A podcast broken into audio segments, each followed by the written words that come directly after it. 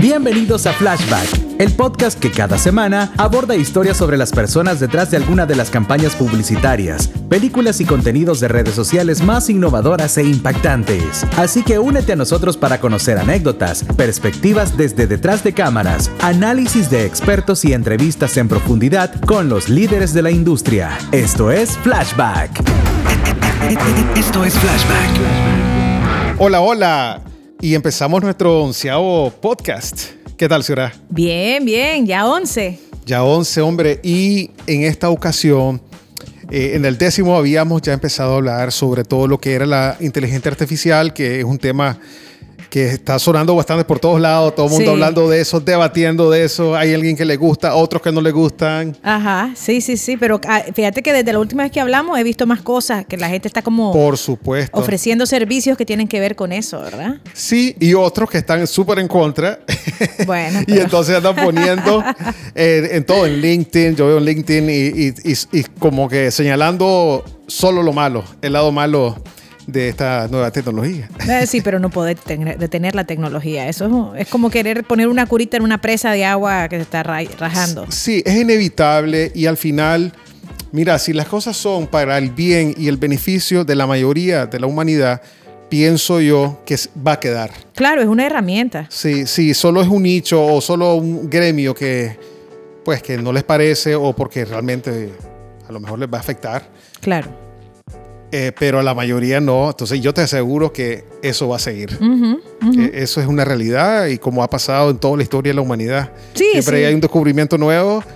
Es y- la oposición al cambio, así es. Así es como alguien dijo una vez, lo único constante en la vida Es es, el cambio. El cambio. y el cambio hay que tomarlo con mucha paciencia porque a veces no nos gusta o a veces hasta nos afecta a nivel personal, Sí, claro. económico. Eh, entonces, pero bueno, nada, hay que eh, volver a reinventarte, que eso no tiene nada malo, es No. parte de la humanidad, que tenemos que reinventarnos. Y bueno, eh, aquí tengo esta vez, ahora en esta ocasión, tenemos a cuatro especialistas con diferentes eh, perspectivas sobre este asunto. El primero es Charlie Blandón. Charlie Blandón es eh, Senior Graphic Designer, que es en la parte de, de diseño gráfico. Ujú. Luego a Rodrigo Peñalba, que es SEO, Content Strategy, Digital Marketing Expert. Luego a William García, nuestro gran amigo William, que es un asesor en estrategias creativa y de comunicación, que ya lo hemos tenido en nuestro podcast, creo Así que fue el es. tercero. Sí. Y por último, tenemos a un invitado especial que se llama Ricardo Martínez. Ricardo es, es un founder, es founder de Taurus Studio en Arizona. Eh, Taurus Studio es un startup que usa machine learning para crear juegos innovadores de realidad virtual. O sea, súper cool. O sea, ellos están súper inmersos en esta pues nueva inteligencia artificial. Eh, me imagino que la entienden. Saben, o sea, son nomás que están ahí coding Ajá. día y noche para hacer todo esto real. Ajá. Eh, entonces, pero bueno, si querés, eh, ¿te parece que escuchemos cuál es la perspectiva de la inte- inteligencia artificial eh, de William? Bueno, Veamos. le preguntamos y, y esto es lo que él opina. Mira, yo creo que, que la inteligencia artificial, ¿verdad? Es una gran herramienta, una gran herramienta ahorita y que va a, a crecer con los años. Definitivamente es un next step, ¿verdad? De toda la parte tecnológica y de todo lo que nos da de, eh, esa maravillosa ventana eh, de la innovación que ahora, que ahora tenemos, ¿verdad? Eh, yo sí creo que hay que ponerla en perspectiva, ¿verdad? Obviamente va a mejorar como todo ha mejorado y como, y, como siempre se mejoran las tecnologías, ¿verdad? Pero sí creo que hay ciertas que nos va a ayudar para muchas cosas, de automatización, de, de, de hacer cosas que antes uno tenía que, que invertir tiempo en hacerlo. Creo que la inteligencia artificial nos va a ayudar mucho en eso, pero también creo que hay cosas que definitivamente el ser humano va a seguir haciendo, en especialmente en nuestro mercado, la parte de las ideas, de cómo, de cómo esa parte cognitiva de nosotros une tres puntos para hacer una idea, un concepto a nivel de comunicación y de publicidad, eso aún este, la inteligencia artificial no lo va a poder hacer. O sea, simplemente por eso, porque, porque no tiene, como te esta, este, esa unión cognitiva que nosotros sí podemos hacer. Bueno, esa fue la perspectiva. Es bien optimista, creo yo. Es una manera, pues, que es una persona que acepta fácilmente los cambios y las innovaciones. Creo que esa es la mejor manera de, de, pues, de enfrentar estos cambios. ¿Qué pensás? Sí, yo pienso que es una buena manera de verlo, o sea, es una herramienta que va a ser muy poderosa. Eh, estoy de acuerdo con él, con que hay esa parte, ese factor humano que digamos, eh, que tenemos. Eh, por ahora, y digo por ahora porque esa también es mi opinión, es algo que no pueden hacer, pero también pienso que ese factor humano, entre comillas, que es como un poquito más intuitivo, tiene que ver muchas veces con el prompt que vos usás. Así es, el prompt es, sumamente importante. Exacto, entonces dependiendo de lo que, porque ellos no, no te adivinan lo que vos querés, vos tenés que decirle exactamente lo que vos querés. Explicarle qué es el prompt. El prompt es como las instrucciones que le das a la herramienta de inteligencia artificial para que te haga el texto, la imagen o lo que sea que vos querés que te esto, haga. Esto es como el genio de la lámpara. Sí, dependiendo de los deseos que pedís. A ver, ¿cómo decís ese deseo? Exactamente. y te viene realidad tu deseo. Como dice nuestro hijo menor, su primer deseo es deseos interminables. Y ya después empieza a pedir. Ah, pues imagínate. No, ahí está, ese es el prompt de Es él. el bandido. Entonces, yo creo que tiene que ver con el, con el prompt. Y casualmente ahorita, eh, antes del podcast, me Sí. salió un anuncio en Instagram de una mujer que está vendiendo sus servicios de elaboradora de prompts. O sea, que ya están, eh, están hechos, o sea, están... eh, es una como- nueva profesión. Sí, pero no te los hace a medida, sino que ya están hechos para que vos solo lo pongas, por ejemplo, si quieres que te haga un currículum o si quieres que te haga un cuadro. Ajá. eh, eh, vos solo llenas los espacios, ya están prehechos los prompts, para que no tengas vos que pensar. O sea, que también tiene que ver que todavía no conocemos la herramienta porque no sabemos usarla y no Sí. sabemos hasta dónde es capaz de llegar a esta herramienta. ¿Te imaginas si ahora, eh, porque sos también editora, que tengas eh, un Final Cut Pro de que vos podés buscar todo tu stock footage ahí de inmediato en el timeline poniendo esos keywords? Wow, eso Y ya te sería sale. increíble, sí. Eh, mamá abrazando a su hija de, que de 7 años y boom, ya te parece. Sí. Eso, eso, ¿qué pensás de eso? ¿Vos crees que eso es una amenaza para vos? No, más bien lo que me va a hacer es, primero, que me tengo que volver más experta en escribir, escribir prompts, porque eso me va a ahorrar tiempo. Eh, entonces, creo que el reducirme el tiempo, primero, pues me va a reducir los costos también, ¿verdad? Porque tiempo es plata. Y simplemente tengo que redirigir mi talento hacia otras áreas. Yo creo que todo se basa de eso, que es- es- cada tecnología que sale nueva, uno tiene que redirigir el talento. Bueno, si querés, hablando ya de todo este tema del miedo, Ujú. que hay mucha gente que tiene miedo, o, o empieza a dudar sobre esta tecnología, eh, aquí tenemos también Charlie, que es otra perspectiva, Charlie Blandón, que es lo que había comentado, que es, el senior que es un senior graphic designer en una agencia de publicidad, y, y escuchemos lo que él opina de esto. como te decía, no me, no me, no me termina de, de convencer. Primero, pues lo veo que de- de- desde el punto de vista artístico, creo que los artistas, es, cierto cada quien trae talento, pero el talento se pule, se hace también y se explota, ¿no? Siento que hay muchos artistas que no han estudiado 3D, que no han estudiado ilustración, que no pueden hacer nada sin aplicación. Lo siento la parte perezosa y siento como una parte ofensiva para los artistas. Te recapto esto porque eso es lo que pensé al principio, desde que la vi, esa fue mi, mi primera impresión, ¿me entiendes? Lo primero que, que, que- que di, no, ¿qué le pasa a esto? A- a- están locos, o sea. Después comencé a hablar, debatirlo con, amigos, con colegas y pues varios colegas, pero puta, qué genial las cosas que se hacen, que no sé qué, sí, Leo, pero te lo hace una, te lo hace una máquina, te lo hace un programa, Leo. O sea, es cierto que el 3D vos le das especificaciones, etcétera, pero hay momentos donde tenés que ilustrar, hay momentos donde tenés que crear, donde tenés que inventar y etcétera. O sea, para darle un nuevo uso a lo que está inventado, ¿no? Igual en la ilustración digital, en el retoque creativo, vos venís y vas dando, vas aplicando técnicas, ¿no? Que, vas que has aprendido en el camino, que te has cruzado de la técnica física, que es como la pintura al óleo, ¿ya? Y esa, esa técnica, tratar de, de- de usarla en lo digital de otra forma, lógicamente, porque se aplica de diferente manera, pero son las mismas bases. Después estuve viendo a Mike Campbell, que es un man que yo posteé, el que, te, el que tuviste, que, que pasó con mis manos, que esa fue una de las fallas que tiene la inteligencia, la inteligencia artificial, de la cual no ha logrado eh, corregir esa parte. Entonces, como artista yo vengo, ¿y por qué crees que yo quiero intenta- intentar este, probarlo? ¿Por qué estoy testeando? Porque quiero ver si lo, si lo agrego como un skill más a mi, a, mi, a mi trabajo, porque realmente yo uso 3D, uso ilustración, uso pinto digitalmente, creatividad, etcétera, ¿no? Podría ser un, un, un- un- skill más para yo complementar algo tal vez. Pero que si yo ya vaya a trabajar con eso de una sola vez, no lo veo ahorita, pues no lo veo tan, tan así porque veo que todavía falta para llegar a eso.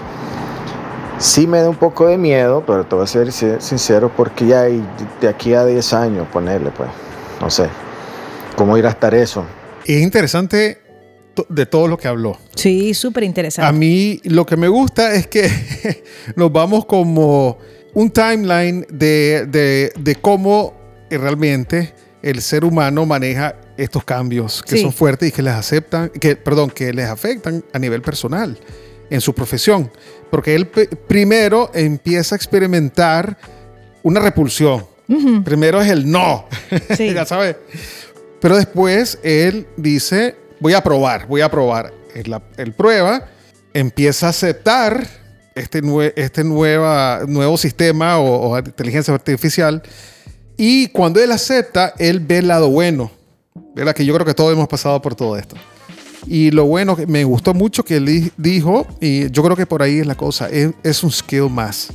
Manejarlo como un skill más Como una habilidad más. una habilidad más. Entonces, eh, un skill como, ok, yo, yo soy diseñador gráfico, es un skill que yo, yo sé usar Photoshop, o yo sé usar After Effects, o yo sé usar una cámara, es un skill, tu skill. Sí, sí, una, una herramienta más. ¿Verdad que sí? Es una herramienta más. Fíjate que sí, es- yo creo que es súper interesante porque es el punto de vista del artista, porque pues Charlie es un, un artista, un Sí, excelente profesional supuesto. y un artista.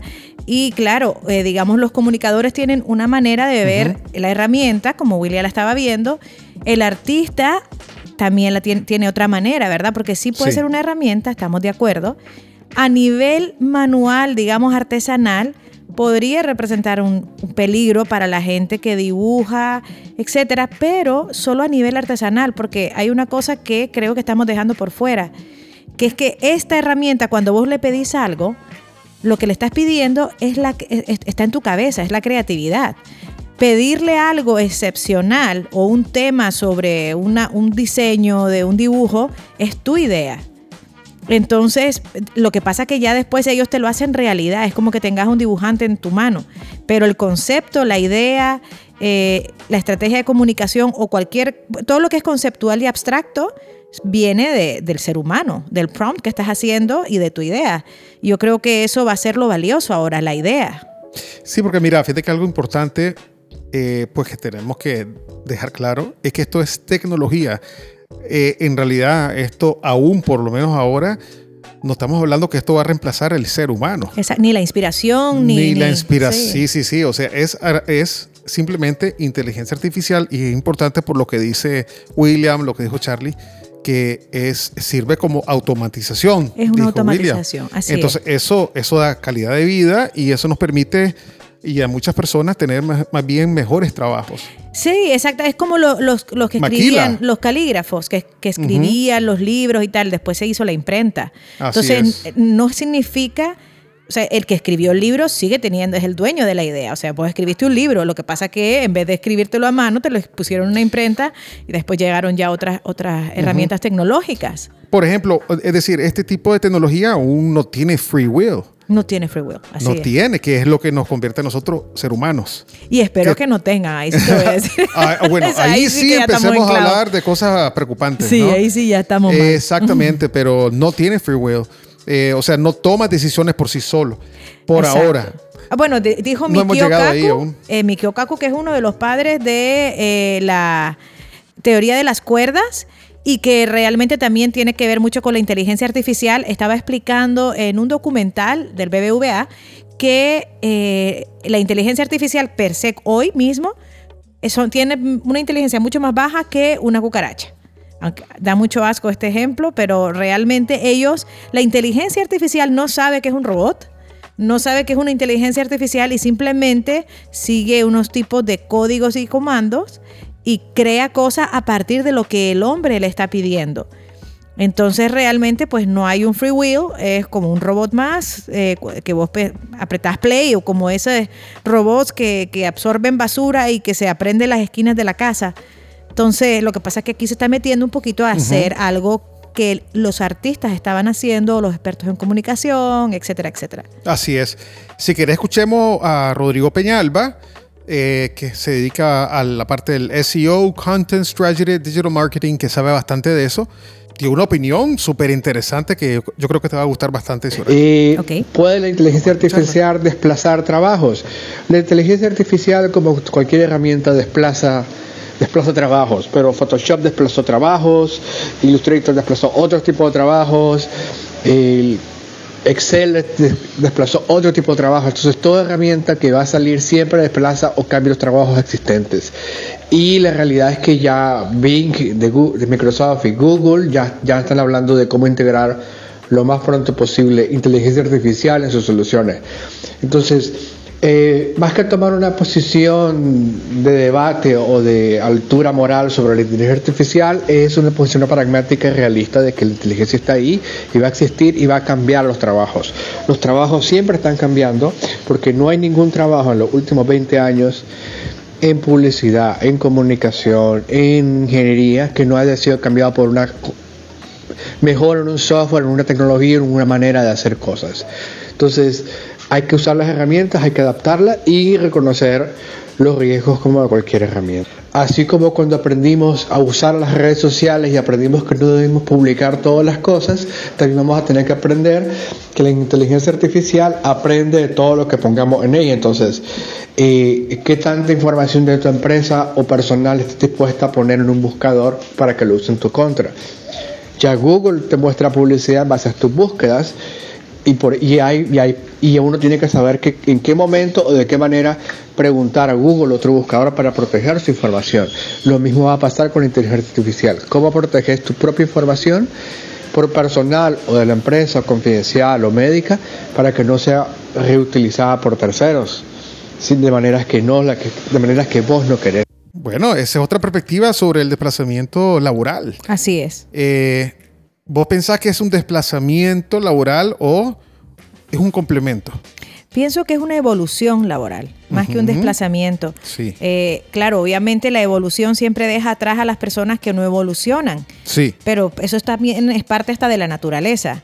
Eh, obviamente la tecnología está avanzando mucho más rápido en estos últimos años y el ser humano tiene que evolucionar mucho más rápido y ese es el estrés de todo el mundo, ¿verdad? Sí. Porque pasamos casi 200 años sin tecnología y de repente entró la tecnología y empezó a evolucionar. Es que así es la innovación, señora. Sí. Si no hay innovación, entonces no evolucionamos, como estás diciendo, como seres humanos. Exacto. Y, y, así es como nos presionamos todos a evolucionar y a crecer y, hacer cosas que, que realmente nos ofrezcan más tiempo libre, ¿verdad? Porque eso es lo que todos buscamos, calidad de vida. Y eso es lo que te iba a decir casualmente en este documental que te digo yo de Mikio Kaku eso estaba hablando que la innovación, la tecnología y el conocimiento son las, los puentes para garantizar la calidad de vida. Sí. Esas son las tres claves para garantizar la calidad de vida. Eh, la gente se cura de un cáncer o de un SIDA o le detectan eh, enfermedades a un momento muy temprano y, con probabilidades de vida mucho más altas gracias a la tecnología, a la información y al conocimiento y así mil cosas más. Entonces, ¿qué sucede? Claro, tenemos miedo y hay mucha gente que dice, ¿y ahora qué voy a hacer?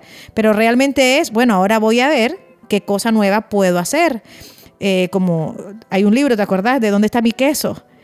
Eh, no puedes sentarte en una esquina y pretender que vas a tener tu queso ahí en la esquina todo el tiempo. Tenés que ponerte tus tenis y correr cada mañana a buscar tu queso. Y no importa que tan grande seas, que, que tan exitoso seas. Así Porque, por ejemplo, el, típico caso de Kodak. Kodak, pues era ese ejemplo perfecto. Y cuántos trabajos dependían de Kodak y que ibas a, revelar tu foto. Así es. Y al final del día vino la tecnología digital, otra vez la parte digital y desplazó eso. Y ellos se podrían haber unido o evolucionó eso. Exactamente. Y, y, esa gente que tal vez hubiese sido alguien que estuviera en un laboratorio, ¿Qué pasó con eso? ¿Qué opinas es. de eso? Bueno, yo creo que... ¿Perdieron su trabajo?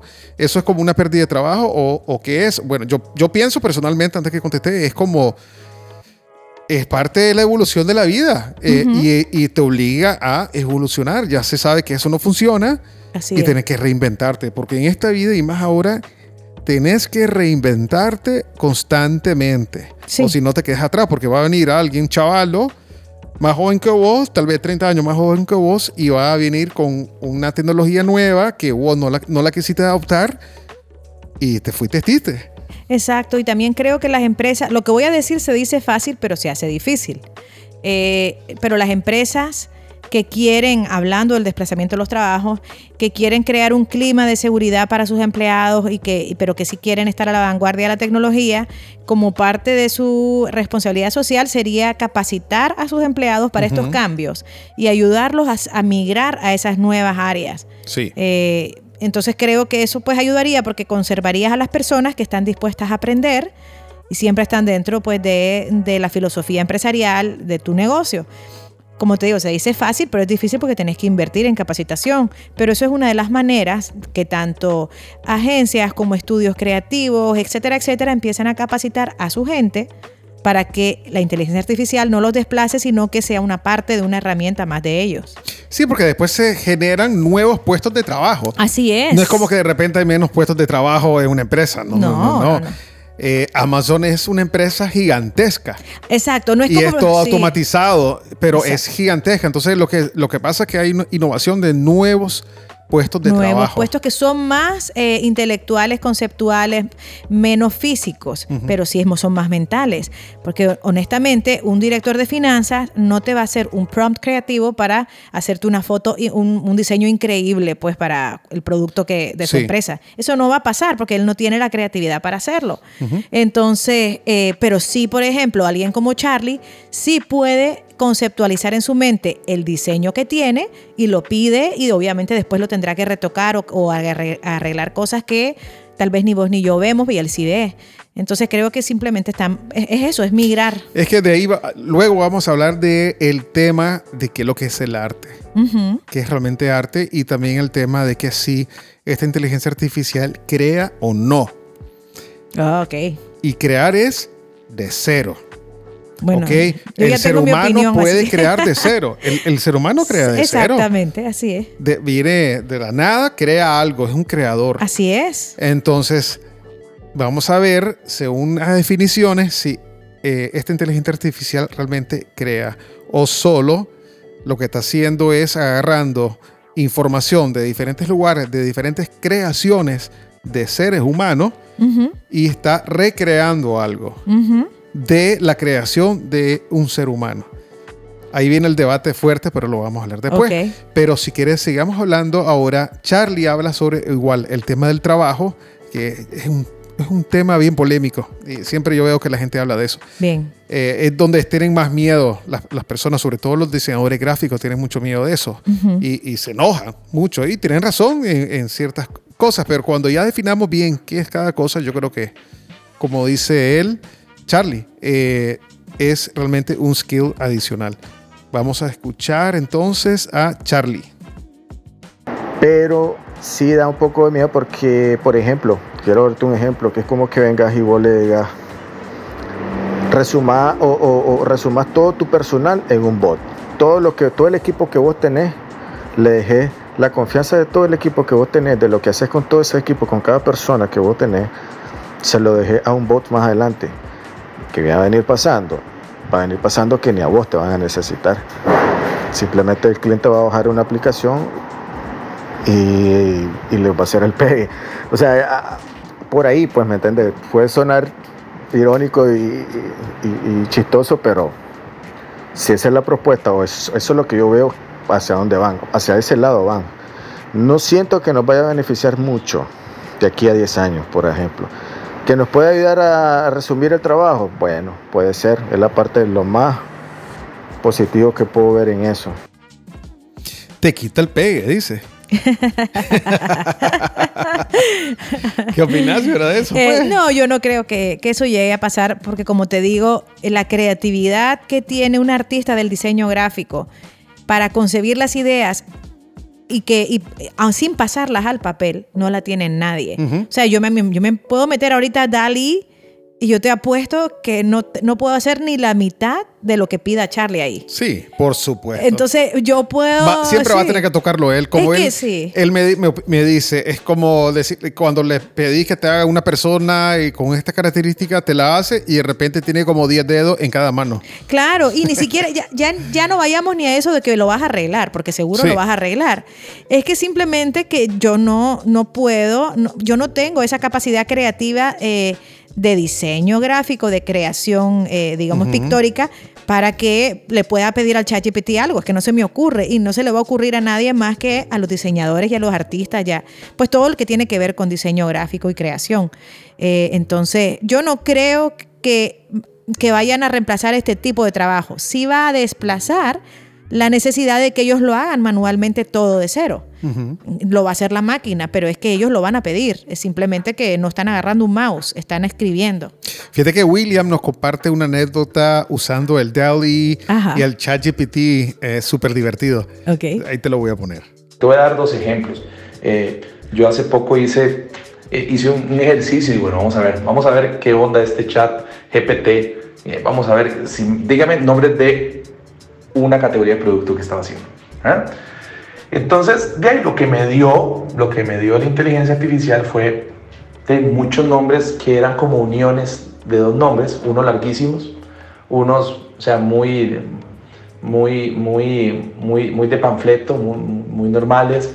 Y cuando uno le dice que no, que necesito, o sea, y, tratando de darle más, más ¿verdad? A la inteligencia lo que daba eran nombres o, o que no se puedan ni pronunciar, o, o tratando de, de- de ser muy creativos, por decirlo así, pero, pero no era lo que se necesitaba.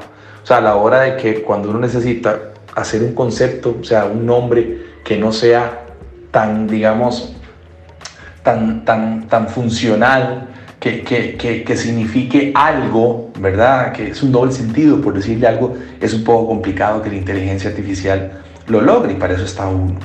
Y lo otro es que un día estos, una persona puso un- una fotografía, un- una imagen que le hizo la inteligencia artificial y él le pidió que fuera, que, que, que, por favor que le diera una, una imagen de unos salmones nadando por un río. Y resulta que la inteligencia artificial lo que, lo que rastreó en ese momento, me imagino que había más fotos de salmones, de filetes de salmones en un plato, ¿verdad? Que los salmones enteros. Entonces lo que dibujó fue un gran río con un montón de pedazos de salmones. Entonces, como te digo, yo le veo muy buena herramienta, creo que puede funcionar para un montón de cosas, pero para nuestro para, para nuestra este sector, para nuestra categoría, creo que todavía las ideas y las personas seguirán siendo sumamente importantes. Sí, o sea, qué divertido lo del filete. Sura. Sí, eso es como tétrico. un montón de, Dos de filetes filetes. eh, Sí. en un plato, en un, en un río.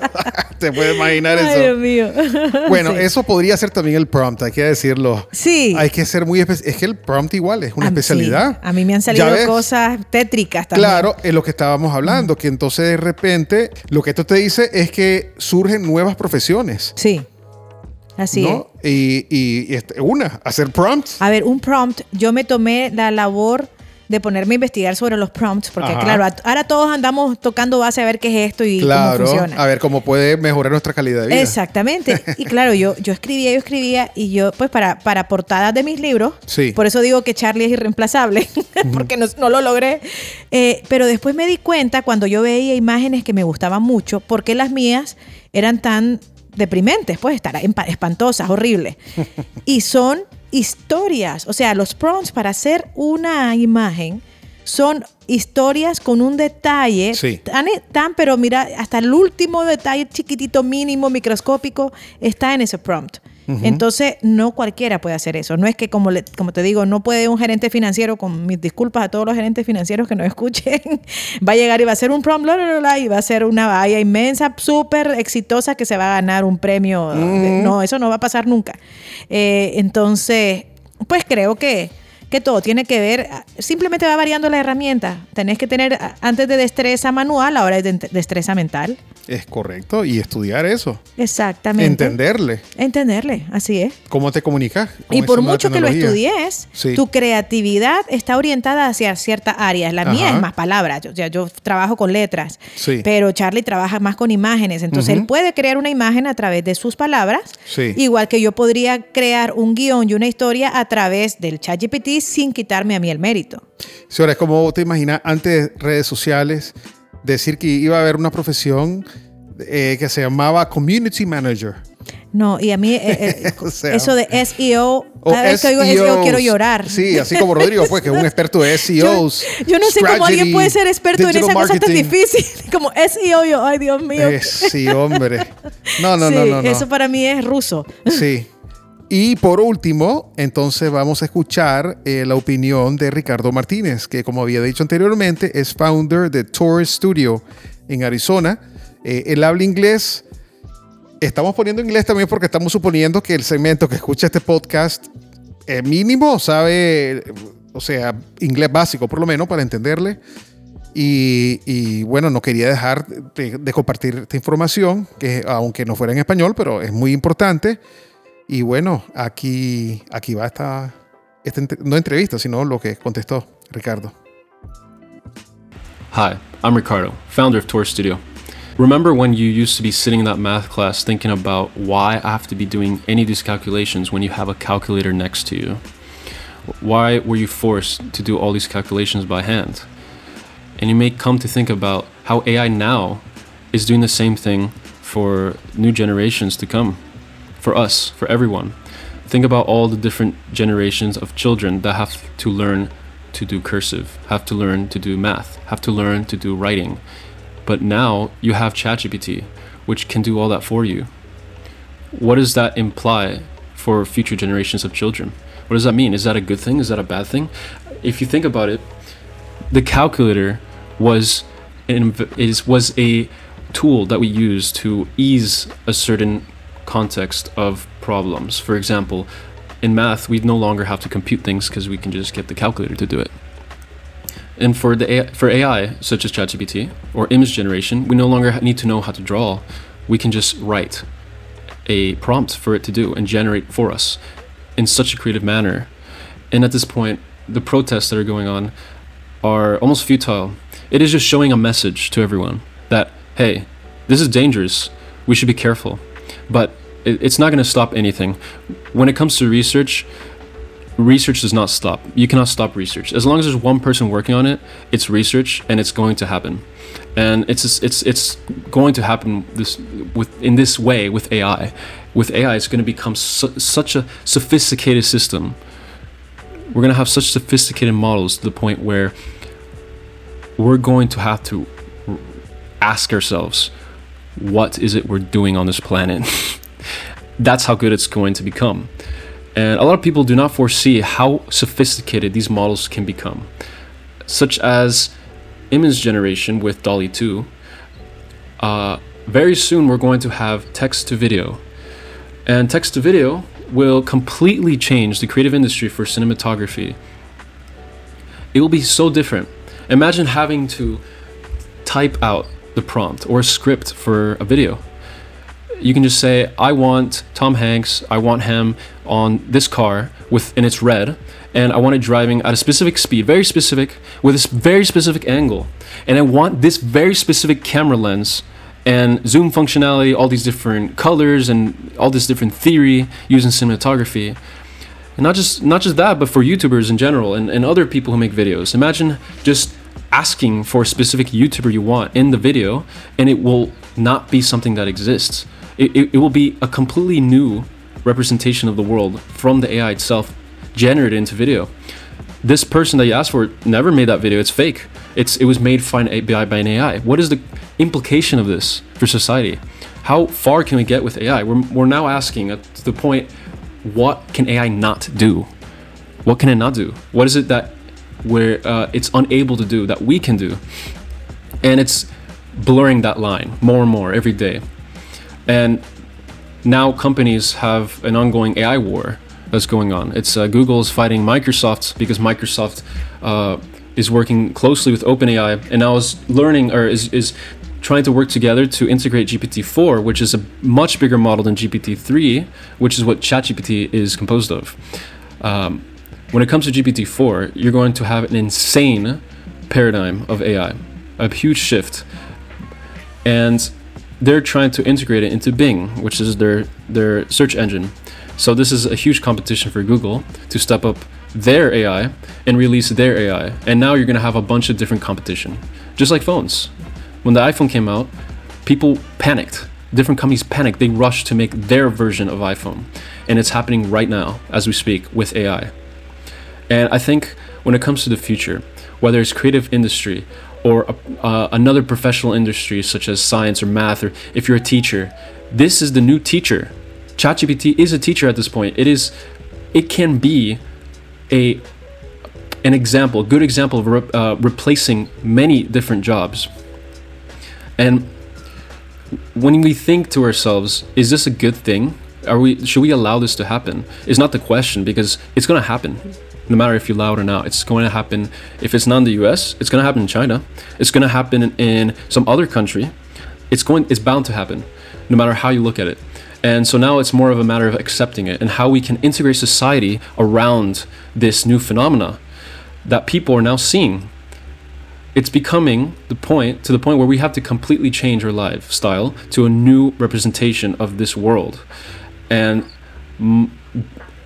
as we wait for more models to release, we just need to uh, proceed with caution and just make sure that what you do is towards a better um, a better version of yourself.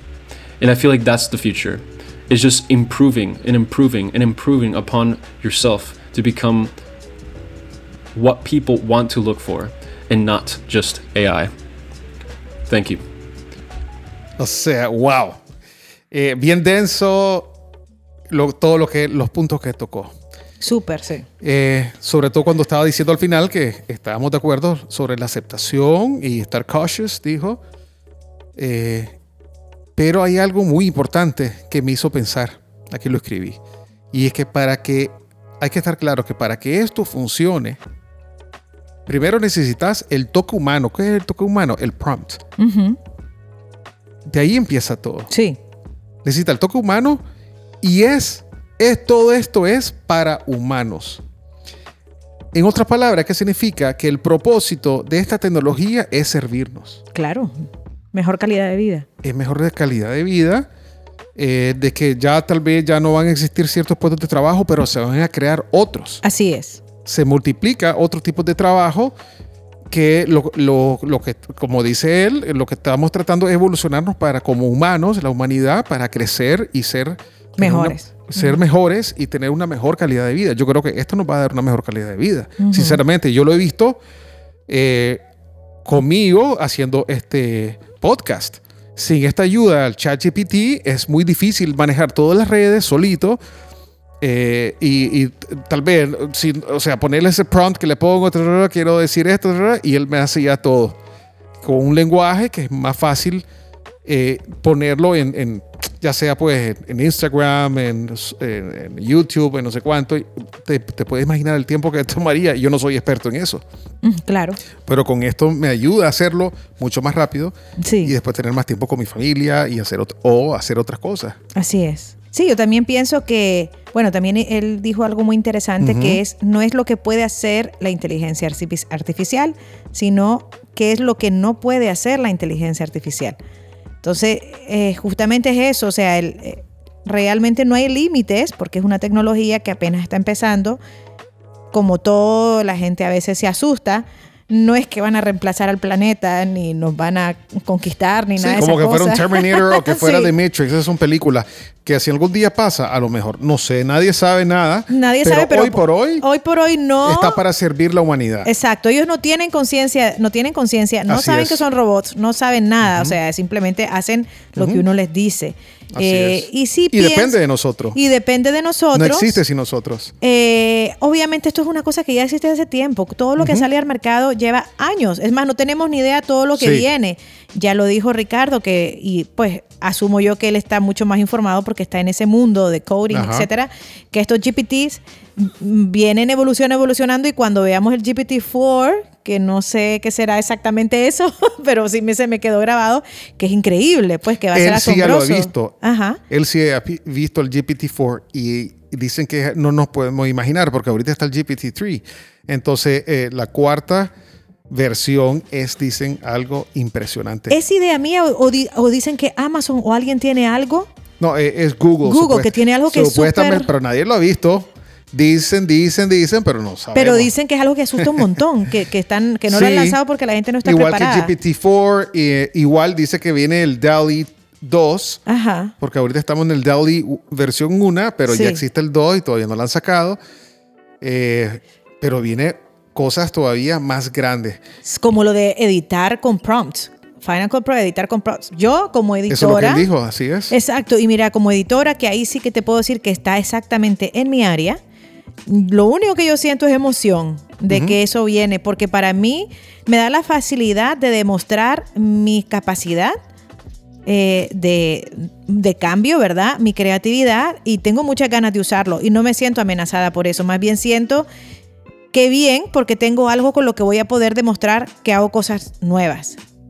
Poder editar en Final Cut Pro con esos prompts, yo me estoy muriendo de ganas de hacerlo, o sea, no me siento Totalmente. amenazada. No- Sí, sí, sí. No, no, no hay un desplazamiento Sí, para a como nada. tal vez la gente lo está percibiendo al inicio y no, simplemente No. va a ser otro tipo de especialidad. Vos sabés que también creo que va Ajá. a democratizar, digamos, esa industria, porque hay Sí, gente que tiene supuesto. muy buenas ideas y tal vez no tiene los recursos para poner esas ideas en práctica, pero ahora sí, ahora lo importante va a ser la idea y la creatividad. Sí, y creo es. que eso nos va a ayudar más, es democratizar realmente. eh, el arte, bueno, el arte entre comillas, digamos la manera de trabajar en los medios audiovisuales. Yo estoy de acuerdo, yo estoy de acuerdo que siempre la gente más talentosa es la que tiene que brillar. Sí, por supuesto. Eh, antes de terminar, Ciora, eh, te voy a. Ya vamos a hablar sobre si es DALI, si es arte o no. Entonces, para ser justo, no le pregunté a un ser humano, sino le pregunté a la misma fuente. Entonces le pregunté a ChatGPT. La pregunta es si lo que genera DALI es arte. ¿Ok? Ok, ya te entiendo. Tuviste una plática, un chat, pues. Ajá, Claro. ok. Entonces, esto es lo que me respondió. Si bien las imágenes generadas por DALI pueden ser visualmente impactantes y estéticamente desagradables, generalmente no se consideran arte en el sentido tradicional, ya que no son creadas por un artista humano. Entonces, es lo que siempre estábamos hablando Sí, sobre estoy la humanidad. Exacto, no Entonces, es arte. Así empezando que como no es creado por un artista humano, ya solo con eso no, No es, es arte, arte. por supuesto que no. No es arte. Después dice, la difusión estable, que es basado a todo lo que es Stable Diffusion, que es eh, DALI, basado en DALI, la difusión estable no suele considerarse arte, ya que es un proceso científico natural en lugar de una expresión creativa de ideas y emociones humanas. El arte generalmente implica una expresión deliberada de la creatividad e imaginación humana y está destinado a evocar una respuesta emocional o intelectual en el espectador o audiencia. Exactamente, porque el arte es un reflejo de una emoción. El arte surge a, a raíz de una emoción y lo que busca el arte es provocarte esa emoción o la emoción contraria. Claro, experiencia de un ser humano. Exactamente. La imaginación Sí. de un ser humano. Solo surge a través de una emoción. Eh, entonces, obviamente, esto no es arte. Las máquinas no tienen emociones. Es la, exactamente. No Entonces, nu- yo honestamente yo no siento que esto es una un atentado al arte en absoluto. Es como te digo, una herramienta, como una imprenta en vez de un calígrafo, pues. o sea, entonces no. No, es la, la idea es, y el concepto es lo que hace al arte y de, que, de dónde vienen y para qué vienen. Bueno, y termino que dice, sin embargo, el uso de DALI y otros sistemas basados en inteligencia artificial en contextos artísticos es un área de exploración en crecimiento. Y algunos artistas están utilizando el, la eh, inteligencia artificial para generar imágenes u otras obras creativas que luego se incorporan a proyectos artísticos más grandes. O sea, si ahora lo que está diciendo aquí es que ya hay artistas que están usando esto como un skill o una herramienta para hacer ya una obra más grande. Entonces, me imagino que es como hacer un collage. Hay artistas que hacen como collages, ¿no? Exactamente. collage y entonces eh, mandan a van donde de Dali y le dicen quiero no sé qué na, na, na". Lo recortan y pum lo ponen así que es un- como un tipo pop art no sé Sí. realmente cómo se, se Es llama una pues. herramienta, lo que veníamos diciendo, es, Es una, una herramienta del artista. Pero Dalí no, es como que dijeras, si pintas un cuadro, ¿el pincel es el artista o es el pintor? Obviamente es el pintor. así es To- yo, yo Esto es un estoy- pincel. Sí, y para conclusión, yo creo que igual eh, con lo que estabas diciendo, es una herramienta, eh, otro skill que está bien, eh, es lo que viene, no podemos evitarlo, como decía Ricardo, pero siempre recordarnos que, que todo esto es alrededor para servir al ser humano y se crea y todos estos coders lo hacen para mejorar la calidad de vida del ser humano. Así es. Y obviamente sí, hay que tener algún tipo, no sé, de leyes o cosas así para regular, regulaciones, porque siempre hay gente mala, hay gente que se quiere aprovechar, Así es. Eh, pero siempre y cuando tengamos esas regulaciones, yo siento que sí va a ser algo positivo para la mayoría de la humanidad. Sí, también yo pienso lo mismo. Y siempre, como siempre, no hay que tenerle miedo a la evolución y al cambio, y más bien uno tiene que ver cómo se adapta y acompaña eso. Que es un reto, sí, pero para eso tenés a ChatGPT, para poder estudiar nuevas cosas. Sí, importante solo eh, aclarar que Ricardo tiene, imagínate, 22 años, como es Estados Unidos, ¿no? sí, 22 años y ya es un founder de una compañía startup de, de este tipo de tecnología, eh, inteligencia, artificial. Es impresionante y lo bonito es escuchar la perspectiva de una persona tan joven, es la Claro. nueva generación. sí. Y así es, y ya ves lo que te decía, lo rápido que ellos abrazan los cambios. Por supuesto, así es. Y, y lo positivo, yo veo que él es súper optimista y positivo. Y él dice, estoy trabajando para mejorar eh, la El calidad planeta. de vida del Sí. planeta y la humanidad. Así es, exactamente. Entonces, súper bonito. Súper bonito. Yo creo que al final, si ahora llegamos a una conclusión optimista. Sí, total. Yo al Porque principio podría estaba- ser negativo, Sí, mira, negativo. la primera vez yo me asusté cuando vos me enseñaste el Dalí, ChatGPT o en Discord. Ajá. Yo estaba asustadísima y empezaba a hacer poemas y decía, ¿qué es esto? Claro, da miedo, pero no, no tenía miedo de que me iba a desplazar del trabajo ni nada. Eso no lo pensé en ese momento, pero me dio miedo porque lo sentí muy humano. Sí. Eh, ya después entendés, aceptás, asimilás y ya se te va quitando el miedo porque el miedo es también falta de información y desconocimiento. Sí. A medida que vas investigando más, se te va el miedo. Sí, ahora es como lo del stock footage. Ah, que la sí. gente dice, "Hey, ¿cómo van a hacer? Ahora hay stock footage, es súper barata. Sí. Bueno, en ciertos lugares son súper baratos. Y eh, entonces ustedes que no lo van a contratar porque no van a filmar, porque ya está la filmación. A ver, son herramientas. Y- igual la usamos. Hay momentos para usarlo, otros momentos que no. Así es. Y de hecho, cuando se usa stock footage, Sí. eh, dependen muchísimo del, edi- del editor, mucho más que cuando es una filmación original. Sí. Entonces, que le Exactamente. Entonces, un stocktelling, no storytelling. Es stocktelling stocktelling. y, y- y la, y la responsabilidad se, se de- desplaza únicamente al, al editor. Por lo tanto, pues también es bonito, ¿no? Es otra manera de trabajar. Sí, a mí me gusta trabajar con stock Ah, footage. Sí, sí, sí. Eh, otra herramienta, igual que música, pasa con los loops. Exactamente. Samples, loops. Así es. No, Son a- herramientas para sí. hacer cosas. También abajo Todo costos. tiene su lugar. Sí, todo tiene su lugar. Así es. Bueno, muchas gracias por escuchar otro capítulo de el Flashback Podcast, señora. Hablamos bastante y eso que es el segundo capítulo y todavía faltan muchas más cosas. Sí, yo quería que esto, en, real- en realidad queríamos que este capítulo fuera un poquito más corto, pero se nos hace, está difícil. Está- es que somos Eh, muy platicones. ala, sí. Y disfrutamos haciéndolo. Sí, exactamente. Y es que este tema también eh, creo yo que es bastante denso y Sí. tocarlo muy corto, o sea, todavía no, a mí me falta un montón de cosas que decir, pero yo creo que ya mejor Sí, dosifiquemos. Sí. y bueno, este, eh, se están atentos para la próxima semana para el doceavo. 12, ese número es bonito, 12. Así Me es. gusta. Hasta luego. Chao. Gracias por escuchar Flashback. Si quieres estar al tanto de todo lo relacionado con Flashback, asegúrate de suscribirte a nuestro podcast en YouTube, Spotify, Apple Music y síguenos en Instagram y TikTok. Allí encontrarás contenido adicional, imágenes detrás de cámaras y mucho más. Volveremos la próxima semana con otro episodio. Así que no te lo pierdas. Esto es Flashback.